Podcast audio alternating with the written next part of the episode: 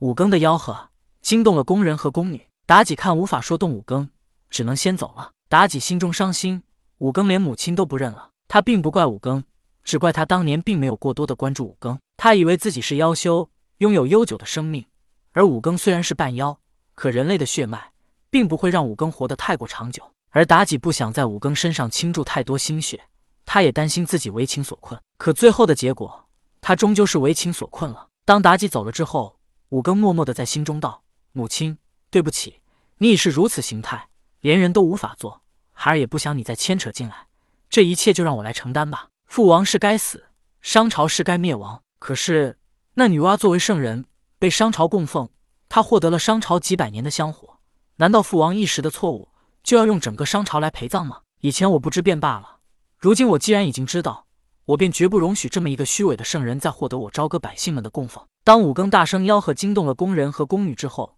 看到他们进入宫内。五更慌乱的道：“你们这些废物，赶紧让人来保护姑！有妖怪！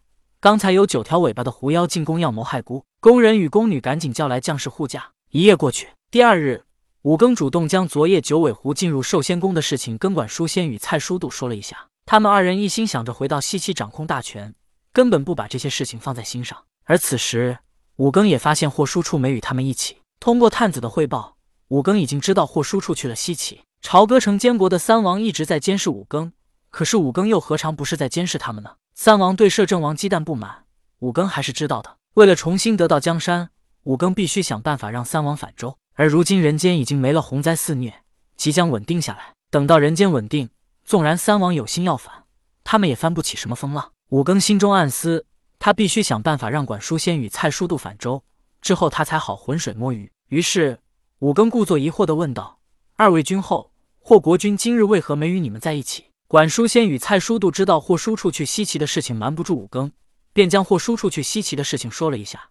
当然，他们并没有暴露霍叔处去西岐的目的。五更听到二王并没有隐瞒霍叔处的行踪，于是他装作无意说道：“如今人间大乱，百姓生存不易，霍国君不好好处理霍国政务，怎么去了西岐呢？”说完了这些，五更又有意无意的说道：“我记得当初好像是二位君后先留在朝歌。”后来霍国君才来到了朝歌，能在二位君后之后来到朝歌，可见霍国君深得摄政王信任。管叔仙和蔡叔度听到五更的话，他们对望了一眼，均从对方眼中看到了震惊之色。他们是在利用霍叔处，可是那霍叔处是不是反过来也在利用他们呢？更甚至，那霍叔处从一开始来到朝歌，并不是为了监视五更，而是来监视他们的。否则，监视五更有他们二王足够，何必再派霍叔出来呢？而管叔先和蔡叔度也在庆幸。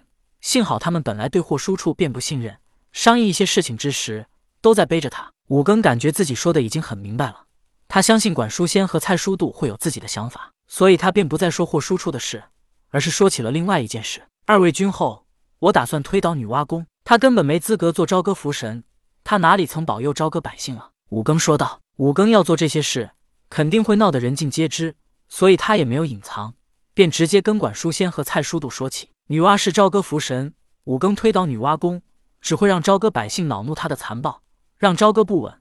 管书仙和蔡叔度才不管五更做什么呢，只要五更不反，他爱做什么做什么。于是他们二人道：“朝歌内务，商王自可决断，不需向我们汇报。”听他们如此说，五更便告辞离开了。当五更走后，蔡叔度急忙道：“三哥，五更说的不无道理。我们两个先留在朝歌监国，之后八弟这才来了，为什么有我们二王？”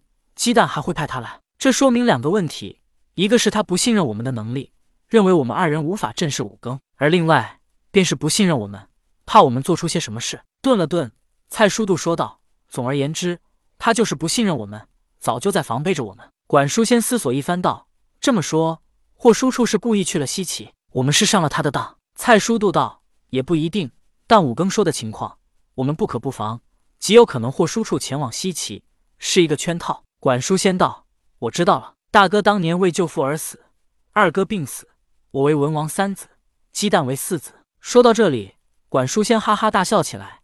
笑过之后，他说道：“我懂了，鸡蛋一定会想办法除掉我的，因为只有我不在了，他这老四才真正的成为了兄弟们当中的老大，再也没人能凌驾在他之上了。”顿了顿，管叔先心一横，说道：“五弟，我的身份导致鸡蛋一定会对付我，你做好准备了吗？”蔡叔度道。三哥，蔡国兵强马壮，早已经饥渴难耐了。管叔先道：“五弟，若此事成功，等我做了摄政王，定让你蔡国再大上一倍。”蔡叔度道：“多谢三哥。”管叔先想了想，又说道：“本来我们还找不到什么机会，而五更刚刚所言，他要推倒女娲宫，这样一个不敬神灵、亵渎圣人的武庚，与纣王一样残暴不仁，我们正好借此逼反他。”第二日，朝歌城百姓当中便传播起了一些女娲娘娘的隐秘。